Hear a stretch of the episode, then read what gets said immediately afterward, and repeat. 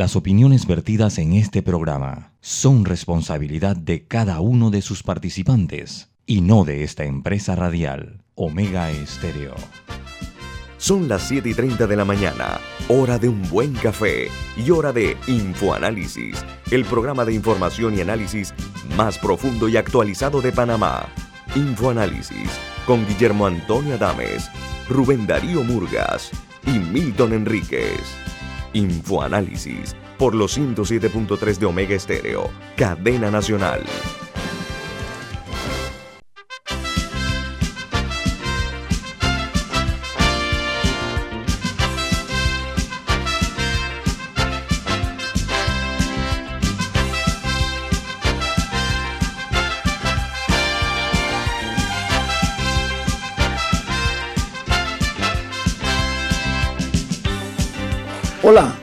Buen día, bienvenidos. Esto es Info Análisis, un programa para la gente inteligente. Hoy es 28 de enero, se acaba el mes de enero, el primer mes del año 2022. Y para nosotros es un placer que nos acompañen en otra edición más de este programa. Don Milton, ¿quién presenta Infoanálisis? Café Lavazza, café italiano espectacular que usted puede encontrar en los mejores supermercados también lo puede pedir en los mejores restaurantes y puede solicitar servicio a domicilio a través de www.lavazzapanamá.com. Mm. Café Lavazza, un café para gente inteligente y con buen gusto, presenta Infoanálisis. Bueno, gracias. Como de costumbre, vamos a iniciar dándoles a ustedes a conocer cuáles son las noticias de primera plana, las principales en las primeras planas de los diarios principales del mundo. Comenzamos en esta ocasión eh, con una nota que ha hecho pública hoy la UNICEF, que dice que eh, el eh, problema de los gobiernos de que las clases se han visto, detenidas, bueno, la UNICEF defiende que los gobiernos de todo el mundo tienen que hacer posible o todo lo posible para mantener las escuelas abiertas a pesar de eh, los altos contagios que se registran, pero dice que esto eh, tiene ya que ser como algo inminente, no puede seguir ya las clases, las escuelas cerradas eh, por el daño que va a causar en la educación. Ellos dicen que no importa que la variante del, del Omicron esté circulando como está, hay que abrir las escuelas. Ha dicho a todos los países del mundo. Mientras en Brasil, un juez de la Corte Suprema de Justicia determinó ayer que el presidente Jair Bolsonaro tiene que comparecer hoy ante la Policía Federal dentro de una investigación por divulgar informes policiales secretos para atacar el sistema electoral. Recuerden que Bolsonaro, el presidente de Brasil, atacó directamente a los magistrados de una forma brutal. Bueno, lo está llamando a rendir cuentas la Policía Federal. Allá funciona el, el sistema aparentemente, ¿no? Eh, no son los presidentes eh, unas figuras, eh, unas deidades, ahí se les llama al orden. Mientras en la crisis que se está dando en Ucrania, Washington ha invitado a China a que intervenga y que use su influencia con Rusia para convencerla que no invada Ucrania. La nota añade que la Casa Blanca llegó a decir que existen diferencias eh, con Rusia eh, igualmente que con el resto de Europa. Ahora, hay una situación. Alemania, eh, sobre ese tema de enviar tropas, se ha decidido todavía a mantener la postura esa de no intervención en el tema de Ucrania. Berlín ha dicho que por el momento ellos descartan la posibilidad de enviar armas a Ucrania. Mientras en Honduras, la presidenta Xiomara Castro llega al poder en un país que describe como una tragedia nacional. La nueva presidenta promete algunas medidas para los más pobres. Yo vi ayer el discurso que pronunció la, presidenta me llamó la atención que al momento del inicio del evento, ella, cuando están cantando el himno, ella está cantando, una mano la tiene en el pecho y la otra la tiene el puño cerrado, el puño izquierdo cerrado en alto, todo el himno de, Honduras. Yo no he visto presidentes anteriores que hayan hecho eso, no sé qué significa. Pero en Colombia eh, dice que entre Petro, Fajardo y Gutiérrez, que son los, los candidatos presidenciales, ellos eh, muestran eh, la polarización política que hay en Colombia y dice que la desigualdad para Petro es lo principal en su mensaje, mientras la seguridad lo es para Gutiérrez y la educación para Fajardo. Eh, son puntos eh, esenciales en los discursos que están cada uno de los tres candidatos llevando. Pero ayer se conoció que la candidata presidencial, eh, la señora Ingrid Betancourt, amenazó con retirarse de la contienda por falta de apoyos dentro y de confusiones dentro del grupo que la está apoyando ella. Ella estuvo secuestrada mucho tiempo por las FARC en, años pasados. Y en India, resulta que en Nueva Delhi eh, retiran las restricciones por eh, el caso de la que han descendido los eh, contagios de la COVID-19. La nota añade que los bares y los restaurantes podrían abrir en la capital al 50% de su capacidad tras casi un mes de estar cerrados porque habían aflojado, hubo un ascenso en la, cantidad de afectados, pusieron las eh, restricciones a las cuales hago referencia y ahora dicen, bueno, vamos a abrir, pero 50%, 50 de, eh, la, de las capacidades. Esto es casi un mes que, como dije, estuvo cerrado, pero continúan en vigor el toque de queda nocturno y el cierre de las escuelas en la India. Mientras en México, este país suma 49.150 casos nuevos en las últimas 24 horas, casi 50.000 casos en 24 horas. Estamos hablando, por supuesto, de la COVID-19. La nota dice que México suma eh, en su totalidad 4.828.446 contagios de la COVID-19 y 304.803 decesos. Ayer, por ejemplo, eh, se realizó el inventario y el resultado dado a conocer por la Secretaría de Salud de México es que fallecieron 495 personas en México en las últimas 24 horas.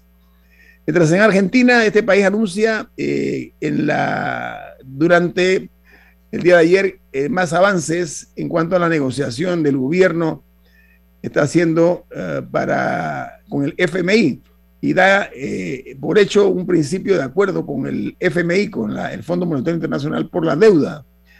El tema aquí es que la, en cuanto al entendimiento, esto incluye un pago de 731 millones de dólares que vencen y que son eh, aplicables eh, a un uh, compromiso para llegar a déficit cero en el año 2025.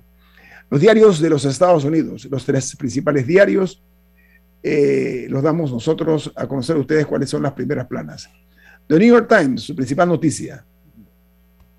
La economía de Joe Biden está aumentando, pero los votantes todavía ven esto con pesimismo. Añade la nota de New York Times que Biden enfrenta la vacilante confianza de los consumidores eh, en la economía y que podría ser un riesgo en las elecciones intermedias, ya que los demócratas luchan por eh, el mantenimiento del control tanto de la Cámara como del Senado. El eh, diario Washington Post, su principal noticia de primera plana es el Pentágono defiende su preparación ante una posible invasión rusa a Ucrania. El ejército estadounidense se está preparando para enviar, perdón, parcialmente miles de tropas de Estados Unidos en conjunto con Europa. Disculpen, eh, la nota del Washington Post añade, al respecto sobre el tema de Ucrania, que hay mucha preocupación en cuanto a que los eh, combatientes ciudadanos de Ucrania, los ciudadanos todos están armados, o casi todos, se están entrenando para una guerra que antes parecía improbable, mientras Rusia muestra poco optimismo sobre una solución a la crisis de Ucrania.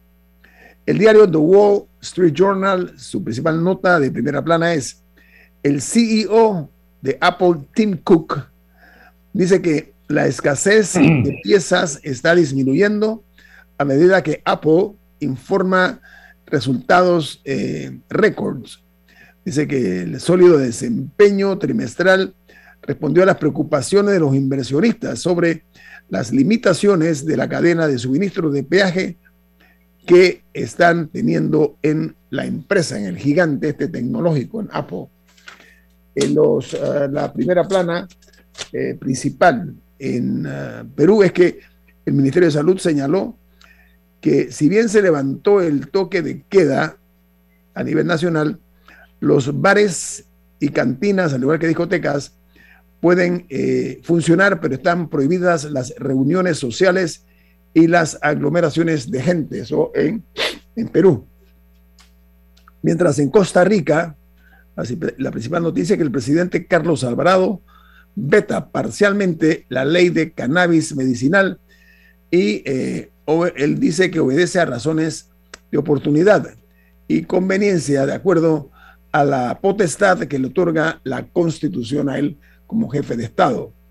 Mientras en Chile, 13 regiones registran récords de casos nuevos de coronavirus, pero dice que 8 eh, reportan positividad sobre el 20%, mientras la capital federal, Santiago de Chile, reporta 9.000 contagios por día.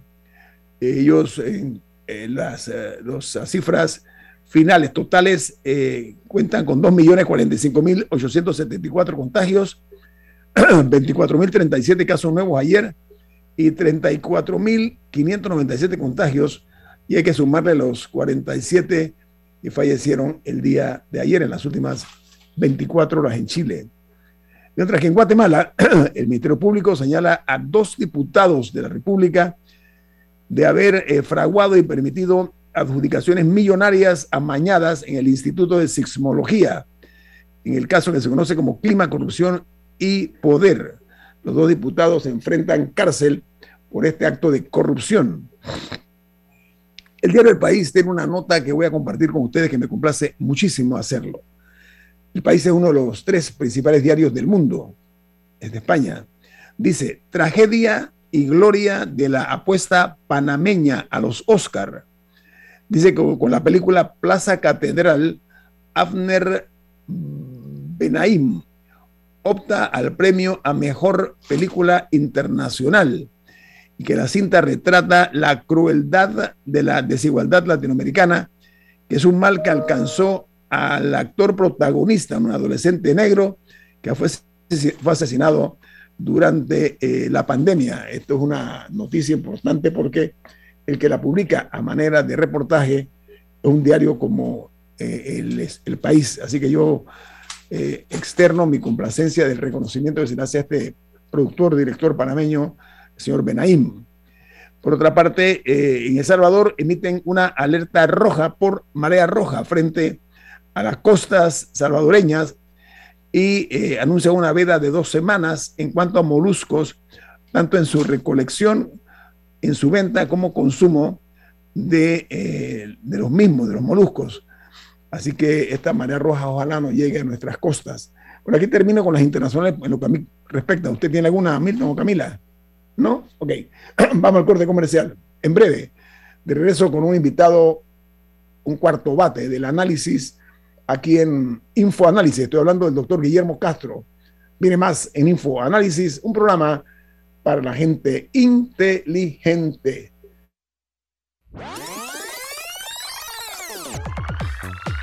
Omega Stereo tiene una nueva app. Descárgala en Play Store y App Store totalmente gratis. Escucha Omega Stereo las 24 horas donde estés con nuestra nueva app.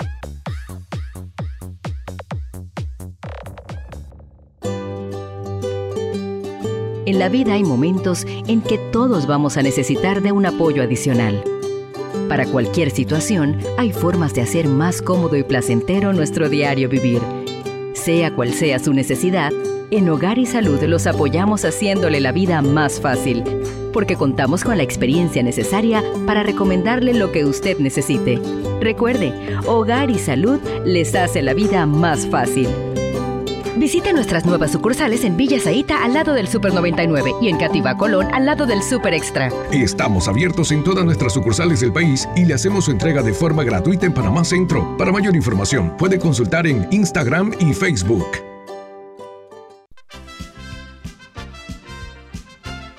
La gente inteligente escucha InfoAnálisis. Los anunciantes inteligentes se anuncian en InfoAnálisis. Usted es inteligente.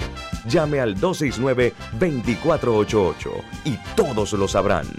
Infoanálisis, de lunes a viernes de 7 y 30, 8 y 30 de la mañana, en donde se anuncian los que saben. Cuando el verano te gusta, suena así. En 50 metros llegas a la playa. Dale like a Claro y cámbiate a un plan postpago con ilimitada de C30 y llévate un equipo gratis. Dale like a todo lo que te gusta con Claro. Promoción válida del 15 de enero al 30 de abril de 2022. Para más información visita claro.com.pa.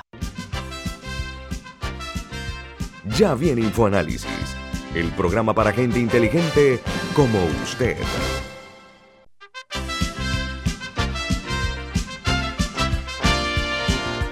Don Milton Enríquez, usted tiene un mensaje importante para nuestros oyentes. ¿De qué se trata?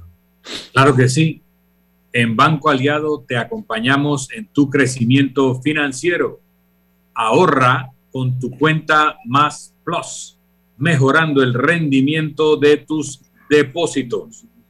Banco Aliado, tu aliado en todo momento.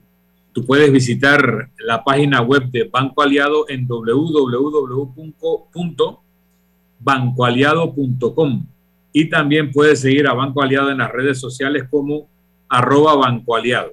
Banco Aliado, tu aliado en todo momento.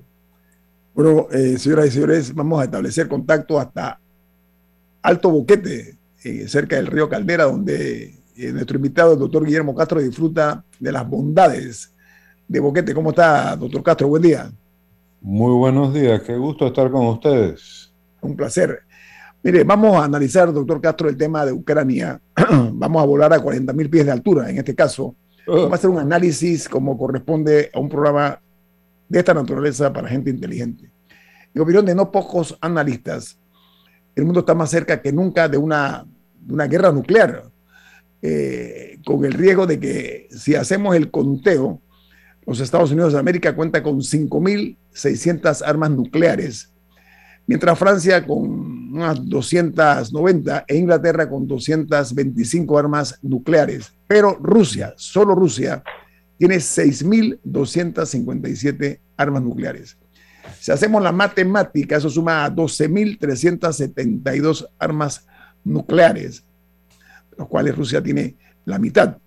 Ahora, eh, este supuesto y temido ataque nuclear se daría por Ucrania porque este país cuenta con los eh, yacimientos de petróleo más ricos del área y de gas natural, que están bajo la plataforma marina de la península de Crimea, y Ucrania la tiene en las costas del Mar Negro. Eso está, para ser más precisos, frente a Turquía. Bien. En este momento, eh, Europa depende de Rusia para resolver sus necesidades energéticas, lo cual son palabras mayores. Dice que si Europa logra controlar a Ucrania, será autosuficiente y Rusia los perdería a ellos como clientes. Palabras más, palabras menos. Este es un asunto no únicamente geopolítico, sino también económico y de intereses muy fuertes. Eh, doctor Castro, ¿cuál es su análisis de esta tensa situación que se vive entre dos potencias nucleares como los Estados Unidos, Rusia y Europa? Eh, Perdón. Quisiera partir de una frase que a mí me parece muy afortunada de Sun Tzu en el arte de la guerra.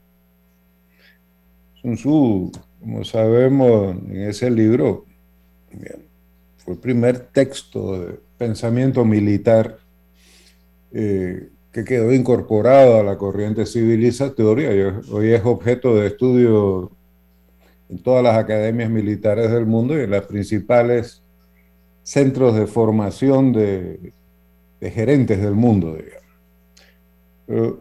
de todo lo que dicen, y una frase que siempre me queda, es donde él define la victoria. ¿Qué es la victoria? Sun Tzu, que un hombre muy agudo, dice, la victoria es el control del equilibrio. Uno nunca puede vencer completamente a otro y hacerlo desaparecer de la tierra, salvo que sea alguna guerra colonial. Pero el punto está en que en un mundo que está en proceso de cambio constante, el que controla el equilibrio de las fuerzas enfrentadas orienta ese proceso de cambio. Ahora, creo que podemos y debemos, por supuesto, discutir el caso específico de Ucrania, pero me parece que la discusión que estamos teniendo partes no tiene un, contexto histórico adecuado aún.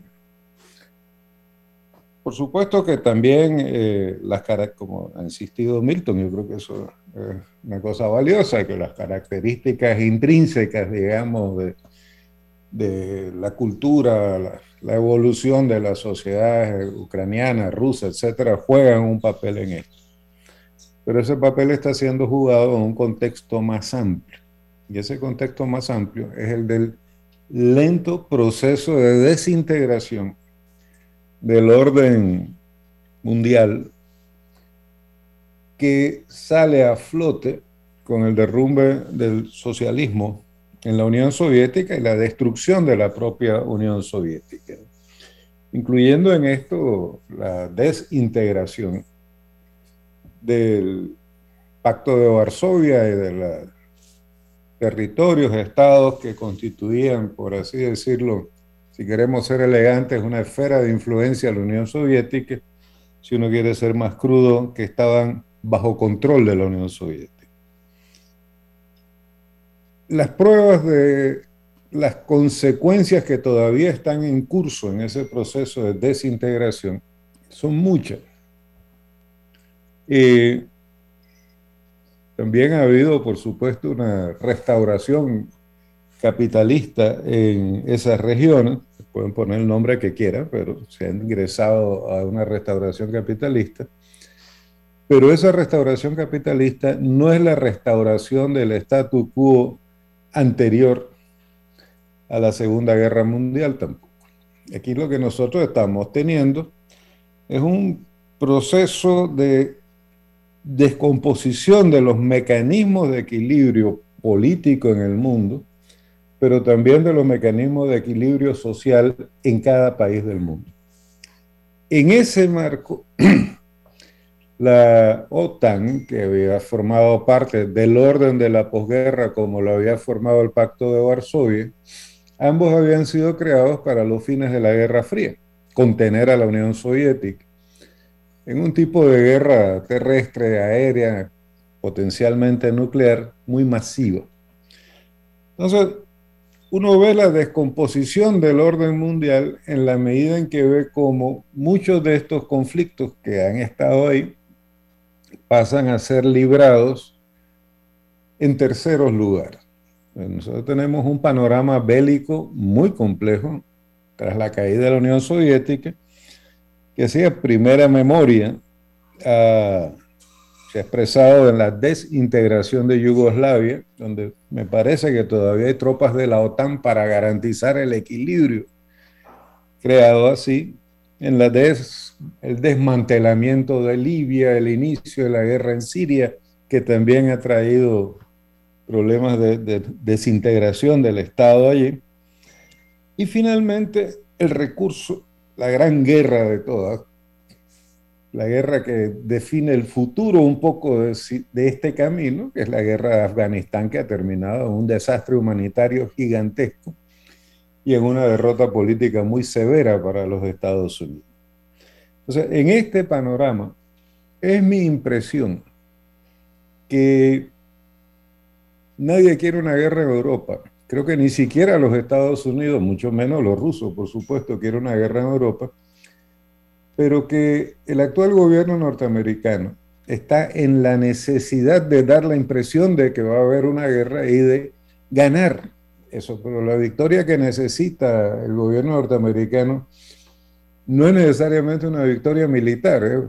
como diría un panameño, bajarle el moño a los rusos ¿Por qué? Biden necesita demostrar en el exterior, uno, que no es, un no es militarmente, no es el inepto que le achacan haber sido en la retirada de Afganistán, y dos, que tiene en el exterior la autoridad de la que evidentemente carece en el interior de los Estados Unidos, donde la, la vara alta la están llevando los republicanos. Está, está metido en unos problemas terribles, no le aprueban el presupuesto, le bloquean todos sus programas, la epidemia de coronavirus está fuera de control.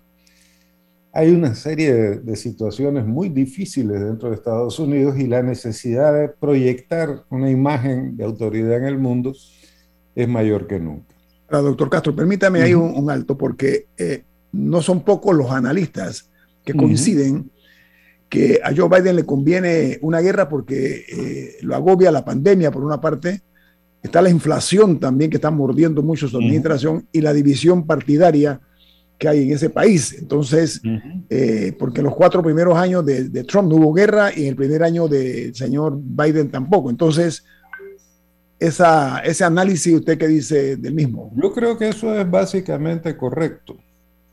Eh, parte de estos problemas que, vuelvo, insisto, resumiendo, y todos los resúmenes son injustos y, esquemáticos. Estados Unidos necesita proyectar en el exterior, en este caso particular, el gobierno norteamericano necesita proyectar en el exterior la autoridad de la que carece en el interior. Biden fue propuesto como candidato contra Bernie Sanders por Hillary Clinton, y el argumento básico de Clinton es que Biden era un gran negociador, pero tiene fuerzas enormes adentro que le dice, sea, sea duro, sea hombre, impóngase. Y el hombre... lo que, doctor Castro, lo que dicen los analistas es que esta situación unificaría a los estadounidenses alrededor de la presidencia de Biden, que ahora mismo está lejana, ¿no? Así es. Ok. Pero vuelvo y digo, está lejana porque no resuelve los problemas. Él planteó un programa que no ha podido ejecutar. Se le fue de las manos la economía con la inflación. Y yo creo que son datos, no, no, no estoy diciendo que por eso pasan las cosas. Creo que hay otros actores muy importantes que Trump manejaba bastante bien, como es el complejo militar industrial. Yo aquí quería recordarle que no solo se trata de cuántas armas nucleares tiene cada uno, se trata de que el presupuesto militar norteamericano que acaba de aprobar el Congreso excede los 760 mil millones de dólares. Y el presupuesto militar ruso tiene unos 42 mil millones de dólares. Entonces, ahí salió un artículo de salido de todo, por supuesto, pero es un artículo interesante que muestra que los dólares de Rusia están mejor invertidos que los dólares de Estados Unidos, pero eso es otra, esa es otra discusión. El presupuesto militar norteamericano es 11 veces mayor que el presupuesto combinado de, de las nueve potencias siguientes. Así que en realidad quien tiene necesidad no solo política de una guerra, o de un estado de permanente de preparación para la guerra. Eh, tanto políticamente como económicamente, son los Estados Unidos. no es un problema de, ser o no ser anti-norteamericano, es un problema de decir, el presidente Eisenhower le advirtió a su pueblo que Estados Unidos estaba siendo secuestrado por el complejo militar industrial.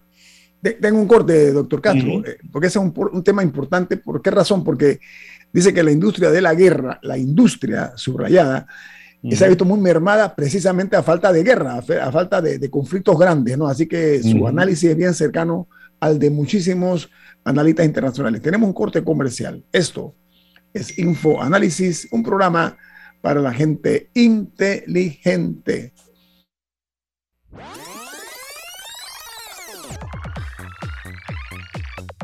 Omega Stereo tiene una nueva app. Descárgala en Play Store y App Store totalmente gratis. Escucha Omega Stereo las 24 horas donde estés con nuestra aplicación 100% renovada.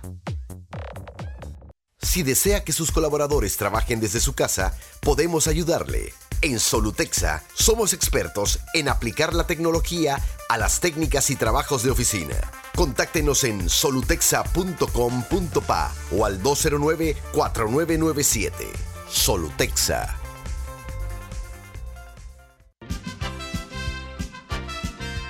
Ya viene InfoAnálisis, el programa para gente inteligente como usted.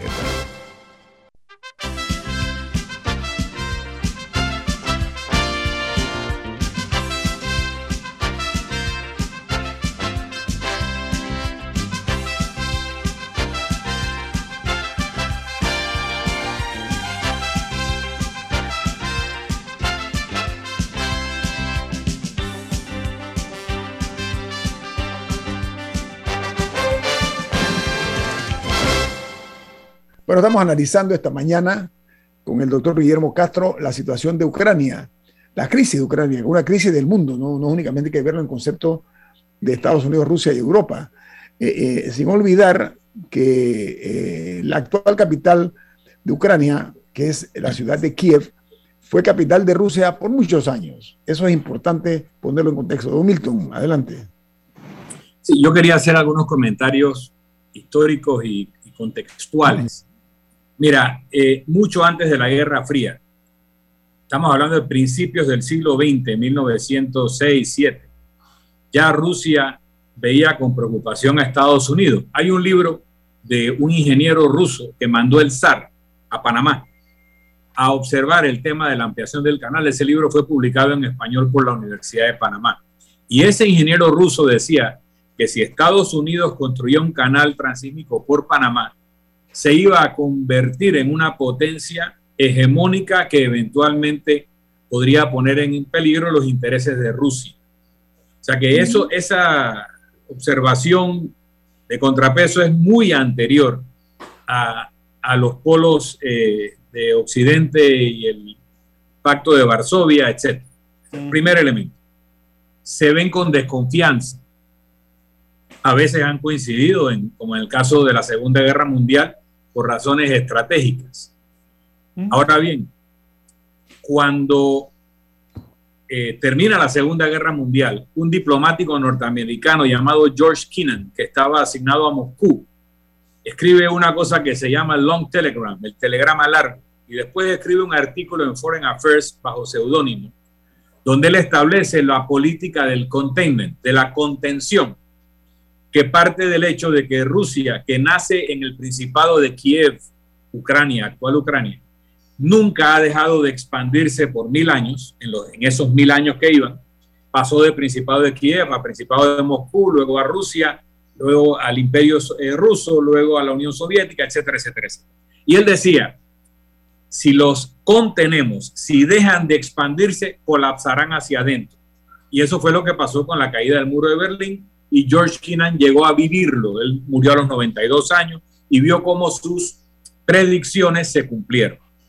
Durante todo ese tiempo, la política eh, o la geopolítica norteamericana tenía dos características. Uno, la contención dirigida a la Unión Soviética y otro, el desequilibrio estratégico dirigido a todos los demás. La política exterior de Estados Unidos tiene como preocupación de que no surjan unos Estados Unidos hispanoamericanos, que no surja un gran califato musulmán, que no surja una gran potencia asiática. Y por lo tanto, lo dijo Putin en una entrevista hace no mucho, que dijo, yo cuando era jefe de la inteligencia rusa, cuando, él, cuando ya era Rusia y él fue jefe de la inteligencia antes de ser presidente, decía, teníamos agentes dobles y sabíamos que Estados Unidos promovía el, el, desequilibrio, los conflictos fronterizos para mantenernos en ascuas. Entonces, no perdamos de vista en eso. El control del equilibrio que decía Guillermo Castro es el objeto de esa política exterior, no el escenario de una guerra nuclear. Cuando yo escucho estas uh -huh. opiniones que hablan de una guerra nuclear, es una locura. De hecho, el escenario de una guerra nuclear se llama MAD, Mutually Assured Destruction destrucción mutua asegurada y en inglés mad, que significa locura o loco. Ese escenario indica que si cada país tiene suficientes armas para destruir al otro, ninguno iniciará un ataque nuclear porque el que inicia sabe que también será destruido. ¿Ok? Entonces, pensar que lo que está pasando en Ucrania va a desencadenar una guerra nuclear, no entiende que ni Putin, ni Biden, ni los que lo rodean están locos. No van a caer en el escenario más y llevar a afiebrar esto para generar titulares, tal vez, pero no tiene nada que ver con la realidad. La realidad es que Rusia, al descomponerse la Unión Soviética, quedó no solo debilitada, sino humillada. Y en la popularidad relativa que puede tener Vladimir Putin allí es porque ha vuelto a poner a Rusia de pie, ha vuelto a sentarlo en la mesa de las potencias y ha vuelto a que le, a que le den respeto. Pero mientras eso sucede con las movidas cínicas, inteligentes, pero no locas de Putin, los Estados Unidos y la Alianza Occidental, OTAN, a la cual Rusia trató de aplicar y no lo aceptaron. Y Henry Kissinger hizo un análisis en su momento de por qué no había que aceptar a Rusia. ¿ok? Y Rusia también en el 9-11 puso todos sus recursos apoyando a Estados Unidos y siente que nunca fue reconocido su apoyo. O sea, hay un tema de egos y de, y de pero también, también Ucrania, Rusia se opone porque Ucrania iba a ser incluida en la OTAN, hay que decirlo también. O sea, esa es una de las. Déjame llegar allá. Dejemos que Guillermo, dejemos que el invitado eh, responda lo que tú Déjame redondear el análisis para ah. pasar la guitarra a Guillermo. Eh, lo que Rusia ha estado haciendo, conquistando Crimea, etcétera, es abriendo posiciones estratégicas para que su flota del Mar Negro tenga donde operar, etcétera pero al mismo tiempo lo que estaba a punto de decir ante la interrupción es que Estados Unidos ha estado colocando armas nucleares o armas estratégicas en distintas bases rodeando a la actual Rusia, muchas de ellas colocadas en ex aliados de la Unión Soviética, en países que fueron parte. O sea, no es solo que los Estados Unidos y Occidente han estado atrayendo a estos países al modelo occidental, al consenso de Washington, del cual Rusia es un capitalismo salvaje, duro y puro. En Rusia no hay comunismo pero sino que le ha colocado un anillo de acero alrededor que los rusos piensan que los pueden asfixiar. También recordemos que en el caso de Ucrania hay una relación de Joe Biden y su hijo que se lo sacaron en la campaña y que hay temas sensibles hacia el propio Joe Biden y su familia con el tema de Ucrania. Y por último, quien ha puesto 100 mil o 200 mil tropas en la frontera es Rusia quien está llevando esto a un punto de crispación es Rusia, pero para negociar, no para generar una guerra nuclear. Con eso termino mi análisis. Guillermo Castro. Yo creo que es un análisis bien bueno. No tendría mayor cosa que discutir en el análisis mismo. Hay detalles, uno puede decir, bueno, eh, yo puedo decir, Rusia ha desplazado 100.000 unidades militares dentro de su territorio, sí, hasta las cercanías de su frontera con Ucrania, y Estados Unidos del otro lado del Atlántico está haciendo tal y tal y tal cosa. Eh, se, entiende que el equilibrio consiste en que Rusia tiene que pedirme permiso a mí para mover tropas, entonces ya sabemos que eso no lleva a ningún lado. Pero lo interesante es, y te lo agradezco Milton, que me has traído una memoria muy cálida de mi padre, que creo que fue en 1958-59, pensaba que aquí no iba a haber una tercera guerra mundial porque todos tenían armas nucleares. Entonces, eso es una verdad establecida, digamos. Mi padre no era politólogo, ni mucho menos, era un cardiólogo, pero había llegado a esa conclusión por su cuenta. Lo que yo haría sería ampliar esto eh, en el sentido de que esta es una guerra inevitable dentro de un proceso de transformación del orden mundial que fue internacional, bipolar, en un orden mundial que va a ser distinto. Nosotros, por ejemplo, en esta transición que yo creo que formalmente en lo político se inicia con el derrumbe de la Unión Soviética, en esta transición nosotros estamos viendo cambios muy importantes. Por ejemplo, Naciones Unidas ha ido pasando un plano cada vez más secundario en la gestión de las relaciones internacionales. Casi no se habla del Consejo de Seguridad ni se le presta mucha atención a lo que resuelve. Las relaciones interestatales son en cambio cada vez más... Y no sabemos muy bien en este proceso de transformación del sistema mundial hasta dónde va a llegar. sí sabemos de dónde viene. Viene de la Segunda Guerra Mundial, de los acuerdos de Bretton Woods, que facilitaron la expansión económica norteamericana al dolarizar la economía mundial y todos los etcétera que querramos. Ahora, nosotros hemos visto un mundo de, la, fines del siglo XX para acá sumergido en una guerra constante. Situaciones de guerra que empezaron con Yugoslavia probablemente y se fueron extendiendo, siempre con vistas a la desarticulación, desintegración de territorios y países. Nosotros hemos visto esto en Yugoslavia, en Libia, en Siria, etc. Aunque Siria se llegó a un límite, porque en la lógica que tú estás planteando, sí, en efecto, Putin decidió que no se iban a quedar al margen. Entonces, Siria no se fue por el tubo, porque los rusos empezaron a darle apoyo aéreo al gobernante sirio, Assad, me parece que es, y crearon una situación de desequilibrio permanente que no está resuelto todavía.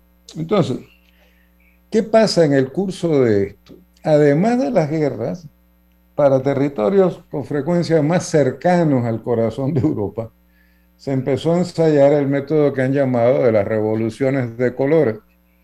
O sea, apoyar movimientos de,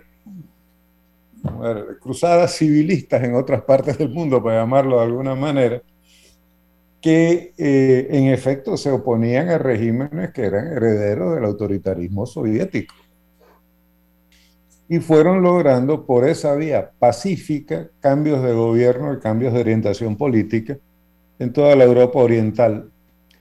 El último que quedaba quizá era la, era la propia Ucrania, donde ese proceso ocurrió en 2014 y después se toparon con el rompeola bielorruso, que sigue siendo Bielorrusia, el último gran aliado importante, digamos, que tiene Rusia en la región. El problema está en lo siguiente. Si tú haces una revolución de los colores, en, una revolución de terciopelo, creo que se llamó en la antigua Checoslovaquia, tú tenías a un intelectual importante al frente de eso y bueno, se restableció la democracia tal como la entendemos, y se logró un estado de equilibrio interno. Ese hombre era anticomunista, no me acuerdo, Václav Havel me parece que, que, era el presidente, incluso Checoslovaquia fue dividida en dos, la República Checa, la República Eslovaca, que es una tendencia muy característica. Se llamaba Václav, se llamaba Václav, Guillermo. Václav Havel. Ah, ok. Eh, un intelectual muy distinguido, muy respetable. Ahí se logró restablecer el equilibrio. Sin embargo, años más tarde, nosotros nos encontramos con el fenómeno del ascenso del neofascismo, del ascenso de los chauvinismos, de los extremismos, de los racismos, y en la caída del gobierno que había en Ucrania, se produjo un viraje hacia esa situación que ha llevado recientemente al gobierno de Israel a pedirle explicaciones y a exigirle al gobierno de Kiev que ya detenga la libertad de acción que le han dado a los fascistas ucranianos, que han levantado el culto a Stepan Bandera, que sí, luchó contra los soviéticos aliados de los alemanes, pero que además contribuyó mucho a la limpieza étnica en Ucrania. Esas corrientes son antiguas y están ahí también sobre eh, y forman parte de esta, de esta discusión que puede ser enriquecida. Pero los, países balcánicos, Guillermo, los países balcánicos ocurrió lo mismo, la limpieza étnica, o sea, no es nada. Sí, ok, en efecto. Okay. Ocurrieron limpiezas étnicas, pero en este, pero entonces era entonces y ahora es ahora. Si tú haces una manifestación de cabezas rapadas o como lo quieras llamar en las calles de Kiev pidiendo, rindiendo homenaje a un cazador de judíos, no es lo mismo hoy que lo que podía ser un problema interno de racismo en Yugoslavia, en medio de esta crisis. Entonces, yo creo que la, advertencia de Israel, la queja de Israel fue efectiva. Eso el perfil público de eso ha bajado mucho.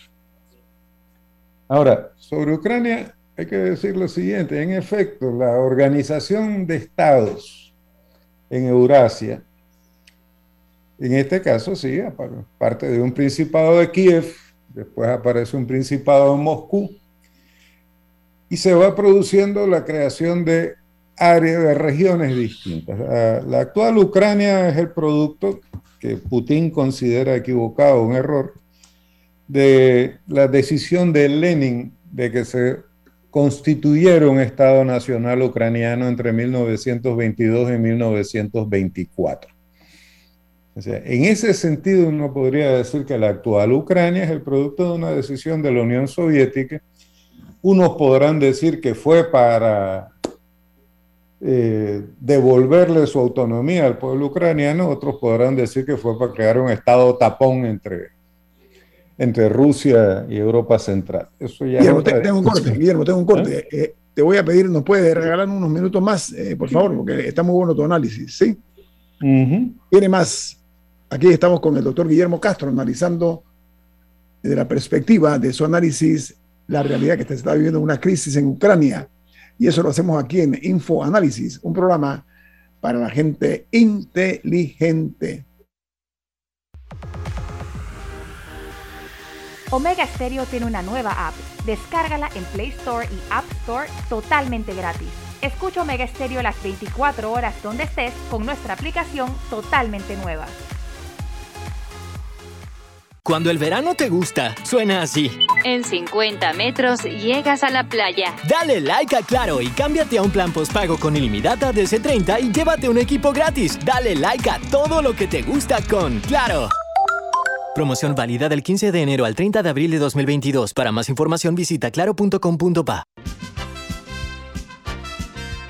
Ya viene InfoAnálisis, el programa para gente inteligente como usted.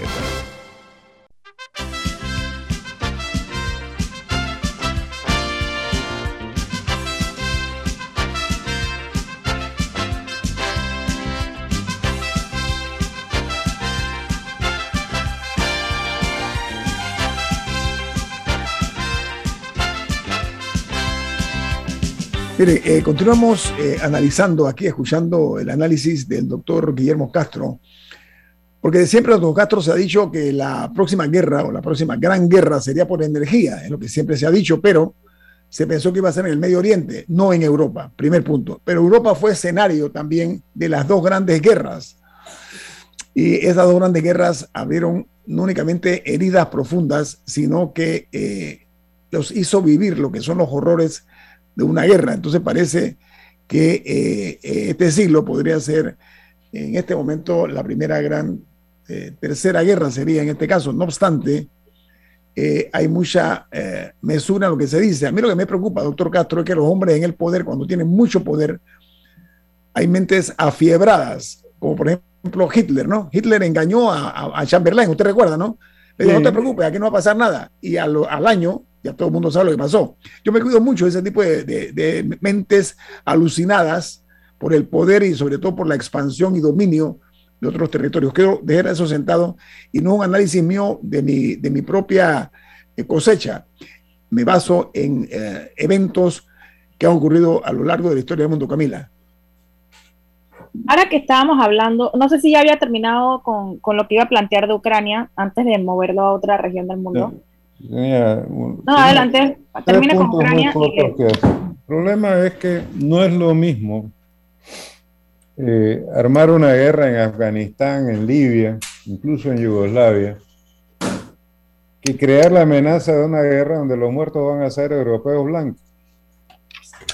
Estamos hablando de un mundo donde el racismo, la xenofobia y todo esto está en auge, donde la migración de países de piel café Europa se está creando, está convertido en un problema terrible, Europa o Estados Unidos. Si una guerra en Europa ocurriera, lo pongo así, eh, la destrucción sería en territorio europeo y los muertos serían europeos, pero no sería una guerra contra una guerrilla dispersa, sería una guerra de grandes ejércitos con armamento sofisticado.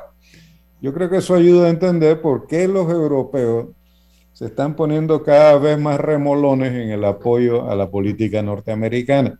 Lo que te dije, ellos la vivieron, Guillermo. Ellos la vivieron. Lo que quise decir es que ellos la vivieron en carne propia. En carne propia. Estados Unidos eh, ha vivido guerras en el exterior y ha, perdido algunas, como Vietnam y Afganistán, pero no desde la guerra civil no ha tenido una en su territorio.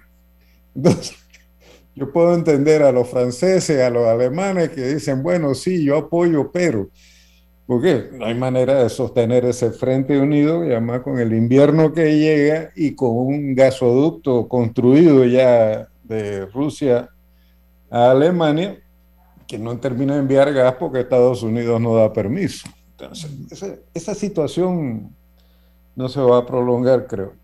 Creo también eh, que Putin, bueno, tener al jefe, al jefe de la policía secreta, presidente de la República. Eso sabemos, sabemos esa parte de las implicaciones. Pero Putin es un hombre que da la impresión de conocer bastante bien las debilidades y conflictos internos de sus adversarios. Y construye su política exterior no solo a partir de sus intereses nacionales, sino también a partir de las debilidades de sus adversarios. En ese sentido es más sutil, si queremos decirlo así, y parece estar muy bien informado. Y quería terminar con esta idea. Hay un historiador británico, especialista en la alta edad media, en la transición de la antigüedad al feudalismo, de Cambridge, eh, muy reconocido ya, se llama Christopher Wickham. Wickham proviene del marxismo británico de los años 60 y sin embargo, hace rato hizo su crítica y deslinde con respecto a aquellos tiempos. Y tiene una, frase que a mí me gusta mucho, o sea, eh, a diferencia del dogmatismo ruso, soviético, que entendía que el mundo iba inevitablemente hacia el socialismo soviético. Entonces Wickham dice, eh, la historia no va a ninguna parte. La historia no tiene un curso predeterminado, no va a ninguna parte predeterminada, pero sí proviene de algún lugar. En ese sentido, llevar el análisis hasta el origen del el origen de, Eurasia como entidad política, la formación de los principados, la creación de Ucrania, de la moderna Ucrania por Lenin, etc., es indispensable para entender la dinámica interna de los acontecimientos la rusofobia la rusofobia de los nacionalistas polacos, de los nacionalistas ucranianos, etcétera, etcétera, etcétera. Hay que entenderlo en esa perspectiva. Pero creo que aquello que nos involucra más directamente a todos es el hecho de que eh, lo que estamos no nos puede ser ajeno un conflicto en un mundo que está en transición. Algún día estas cosas serán recordadas como crisis en el proceso de construcción de un nuevo orden mundial. No sabemos cómo va a ser ese orden. Eh, eh, por cierto, en una universidad británica acaban de prohibir la lectura de Orwell de 1984, lo cual crea una polémica en ese país muy seria porque, bueno, quizás estamos empezando a construir en algún lugar un mundo basado otra vez en la censura, la vigilancia y el control de la conducta. Quizás sí, quizás no, ojalá que no. Y si fuera así, hay que luchar contra él. Tenemos problemas muy serios, vamos a necesitar un mundo que disminuya enormemente la actividad militar en todos sus aspectos, que es una de las causas de la terrible crisis económica y uno de los factores más contaminantes que hay en el planeta. Tiene un primer lugar absoluto, por ejemplo, la emisión de gases de efecto invernadero. Pero en este momento la verdad es que más que la razón están primando las reacciones y un esfuerzo por mantener la continuidad de percepciones y políticas que se elaboraron, como decía Milton, mucho antes de los tiempos que corren hoy. Hay un memorándum de 1918, esa imagino que la, biblioteca del Congreso debe ser como la del Vaticano y no se acaba nunca. En que el secretario de Estado le recomienda al presidente que haya sido en Estados Unidos entonces, que además de apoyar la guerra contra la Unión Soviética que estaban haciendo entonces, Estados Unidos debía plantearse el objetivo de fraccionar a Rusia en varios estados más pequeños, una pequeña Siberia, una república moscovita, etc. Como dice Milton otra vez, hay mala sangre vieja. Entonces, y además los análisis rusos en general fueron correctos. El canal fue decisivo para la construcción de la hegemonía norteamericana en su momento y tal. Pero tenemos que pensarlo porque la pandemia nos ha traído a la etapa más aguda de esta fase de la transición. y nos está mostrando que va a ser cada vez más difícil el retorno al statu quo ante. Al punto de que eh, organizaciones muy importantes como el Foro Económico Mundial, que por cierto todavía no se ha pronunciado sobre el conflicto en Ucrania, habrá que ver cómo lo ven los CEO, como decimos ahora, de las grandes corporaciones tecnológicas, eh, ha recomendado prepararnos para un reinicio global, un global reset. Que dice, va a haber que hacer eso, o sea, no podemos seguir en una descomposición eterna y más temprano que tarde vamos a tener que hacer un acuerdo para reiniciar el sistema mundial. ¿Cuál va a ser ese acuerdo? ¿En qué nos afecta a nosotros como Panamá? ¿Cómo incide en nuestra política exterior eh, el hecho de que vivamos en un mundo así, en este proceso de transición? Es un tema que no hemos discutido internamente. Aquí la mayor parte de los medios de prensa se han han hecho lo de siempre, se han cuadrado con los Estados Unidos y han empezado a condenar a los rusos y atribuirles toda clase de taras y maldades. Eso es una tontería. Nosotros tenemos que ver en Ucrania un problema que nos atañe como parte de la comunidad mundial y un problema que nos atañe como un punto de tránsito interoceánico de una importancia global. Por eso, Guillermo, tú estás aquí por eso. Exactamente el objetivo es exactamente ese, de este programa es ese lo, sí, pero solo este programa discute ese tipo de cosas. En general, tú te has dado cuenta cómo normalmente en otros tiempos, cuando Mario Velázquez era joven, los noticieros panameños tenían un sector de noticias internacionales, pero eran noticias redactadas, elaboradas, analizadas por periodistas panameños. Ahora, en estos tiempos, cuando decimos, y ahora las internacionales nos conectamos con la voz de América, un botón y ya está, pues. No tenemos una visión del mundo en que estamos y es más urgente que nunca. Ojalá que en algún momento esto pudiera ser traído a discusión, porque es una discusión que atañe directamente a la política exterior panameña en esta situación tan grave, donde estamos mucho más involucrados quizás de lo que nosotros mismos imaginamos y donde el canal de Panamá nuevamente será un primer blanco de cualquier guerra de alcance mundial. Esa es la idea, Guillermo, tú, lo has dicho muy bien. Esa es la idea. Aquí en Panamá no podemos darle la espalda a ese conflicto, porque somos parte del conflicto nosotros desde el punto de vista geopolítico y geoestratégico. Tenemos que irnos. Viene Álvaro Alvarado con su programa Sin Rodeos.